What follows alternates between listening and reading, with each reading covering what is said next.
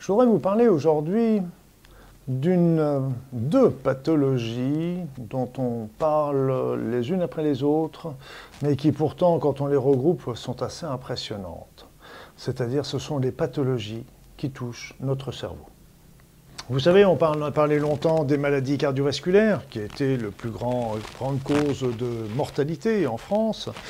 Et puis maintenant, il y a une grande quantité aussi de personnes qui sont atteintes de cancer, ce qui est tout à fait juste. On pense qu'il y a dans les 200, 300 000 personnes qui sont touchées tous les ans, plus euh, euh, les gens qui sont suivis pour ça, ça représente 800 000 à 900 000 personnes.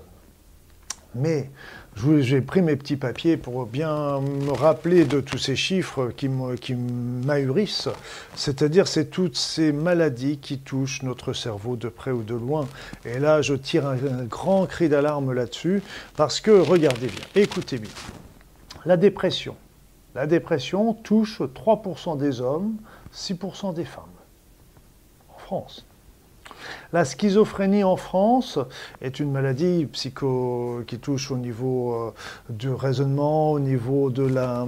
C'est une psychose qui nous permet de, qui nous donne une vision très différente du monde. Elle touche 600 000 personnes. Les phobies et les obsessions, on pense qu'il y a à peu près 250 phobies différentes. Et là, il y a une personne sur quatre qui serait touchée. Les phobies, si vous voulez, ça correspond aux peurs aux peurs non, non la peur euh, inconditionnelle euh, de, des souris, euh, des cancrelats, des voleurs, de mourir, de la maladie, etc. Donc il y, y a des choses qui sont logiques, mais ça devient, quand ça devient excessif, ça fait partie des phobies. Une personne sur quatre en France serait touchée. L'épilepsie, 500 000 personnes, dont la moitié des personnes ont moins de 20 ans. 500 000 personnes. Les migraines, 5 à 10 millions de personnes touchées par les migraines en France. Maladie de Parkinson, 110 000 personnes sont touchées en France, donc surtout des hommes à près de 50 ans. Et là, on vient de découvrir aussi, on vient de confirmer la nocivité des pesticides, en particulier chez les agriculteurs. Il y a à peu près 8 000 personnes en plus qui sont touchées par an par cette maladie. Maladie d'Alzheimer, on est dans les 850 000 personnes. 850 000 personnes en France. Et là, on a à peu près 250 000 personnes en plus touchées par an.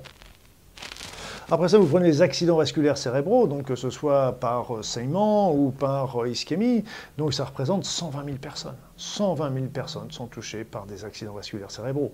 Sclérose en plaques, 60 000 personnes, dont les deux tiers sont présentes sont des femmes. Sclérose latérale amyotrophique, c'est à peu près une maladie qui est proche, hein, qui ressemble beaucoup à, la sclérose en plaques. Là, il y a 8 à 10 000 personnes.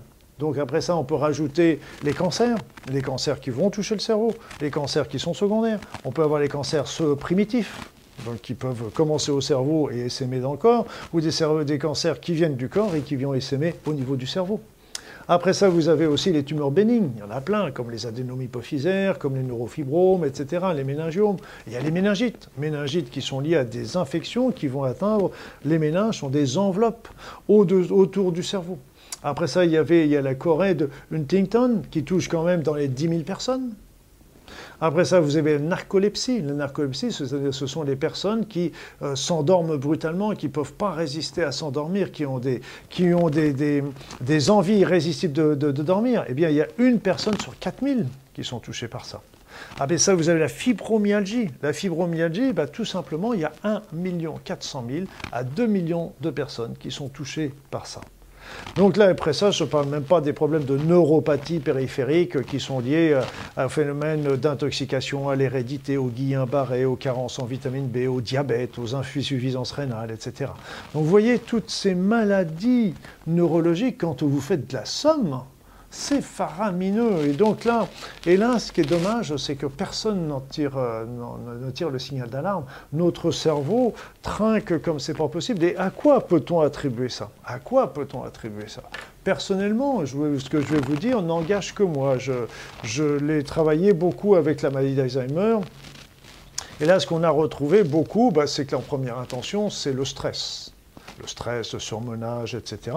Autant l'insuffisance de travail cérébral est pas bonne, parce que, mais autant les excès ne sont pas bons non plus. Après ça, vous avez aussi tout ce qui est encrassement de l'organisme.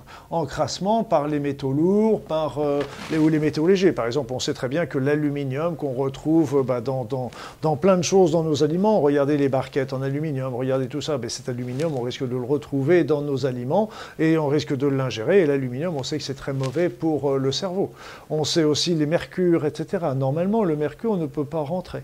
Mais il se peut il se peut, il y a certaines études qui ont tiré le signal d'alarme en montrant que l'usage du téléphone portable rendait, rendrait euh, la, la, séparation entre le sang et le cerveau poreuse. Et si bien qu'en fait, les métaux lourds qui sont dans le sang, à cause euh, des vaccins, à cause des amalgames dentaires, à cause de la pollution euh, des, poissons, par exemple, pour le mercure, eh bien à ce moment-là, Dieu merci, le mercure a à peu près disparu des vaccins aujourd'hui.